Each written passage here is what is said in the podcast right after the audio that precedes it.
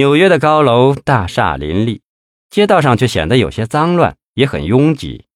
庞统一指指点点地说：“你们看看，世界上最富有的国家也不过如此啊！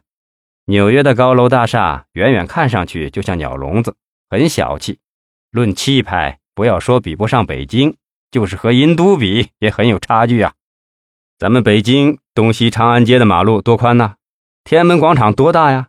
你再看看这纽约，这街道没法和京城比呀！”向丽感叹说。纽约我来过两次，我记得第一次来的时间正是国内热播电视剧《北京人在纽约》的时候。那时候我看电视中的纽约，总觉得这里很繁华，到处流淌金银财宝。真到了纽约，却是很失望。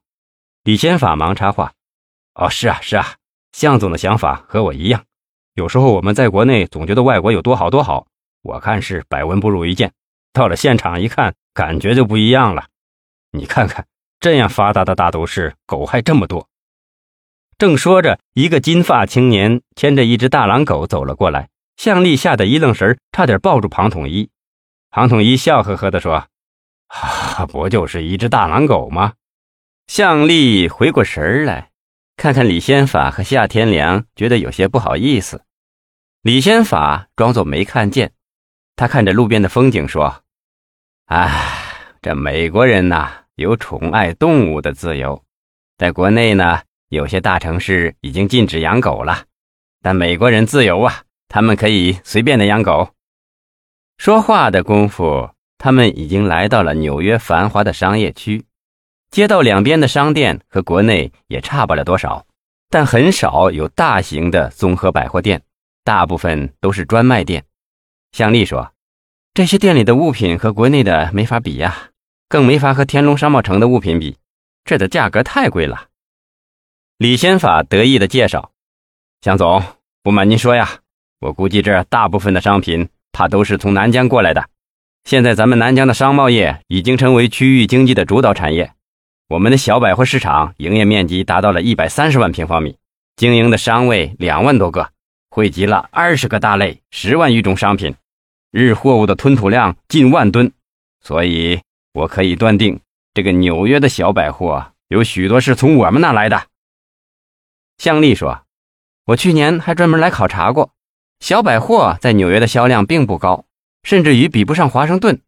购买的人不多，说明他们消费力不高。在这一点上，他们可无法和国内相比。而我们国内的商店几乎每天都是人头攒动，购买力是日渐上升。每每想到这些，我就不由得产生了自豪感呐。”我想，在金融规律中，流通是主要的。要是流通不畅通，或者是流通缓慢，经济发展就缓慢。我敢说，照这个趋势看，南疆天龙国际商贸城一定是一个大有希望的市场，因为世界上没有一个国家和中国的消费购买力相比。李先法听向丽的话里有话，觉得时机已经来了，忙插话说：“向总真是超前思维啊！”你的经济学可是学到家了，没想到你看问题比我这个市长看的还深呐。向丽谦虚地说：“我可没有李市长说的那么厉害，我只是在商海里试了一下身子，是边学边看而已呀。”庞统一对向丽的话来了兴趣，忙问李先法：“先法同志，你对南疆的明天有何设想啊？”李先法一听有些激动了，这正是他一路上苦苦思索的话题。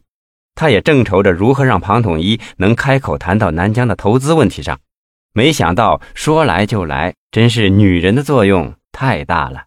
他笑呵呵地说：“如今的南疆啊，市场繁荣，经济发展，社会稳定，呈现出一片欣欣向荣的景象。我们下一步正在投入天龙商贸城的二期工程和南疆大型体育中心的工程。与此同时，上马的还有两千三百多亩地的开发项目。”靠近南郊的一千多亩地搞房地产开发，争取建成印度省乃至全国最大的生态住宅区。剩下的土地再建一个大型的高尔夫球场和南郊的国际娱乐城。只是万事俱备，只欠东风了。庞统一呃了一声说：“还欠什么东风？”向立忙说：“李市长是不是土地的事还没批下来呀？”李先法连忙点头：“啊，正是啊，正是啊。”省国土资源厅还没给批文呢，所以我这个工程啊就暂时搁浅了。庞统一怔了一下，说：“土地的事是有点复杂呀，现在国务院抓得正紧，在风头上。而且我好像听说南疆的老百姓因为土地想告状的人不少嘛，有没有这回事啊？”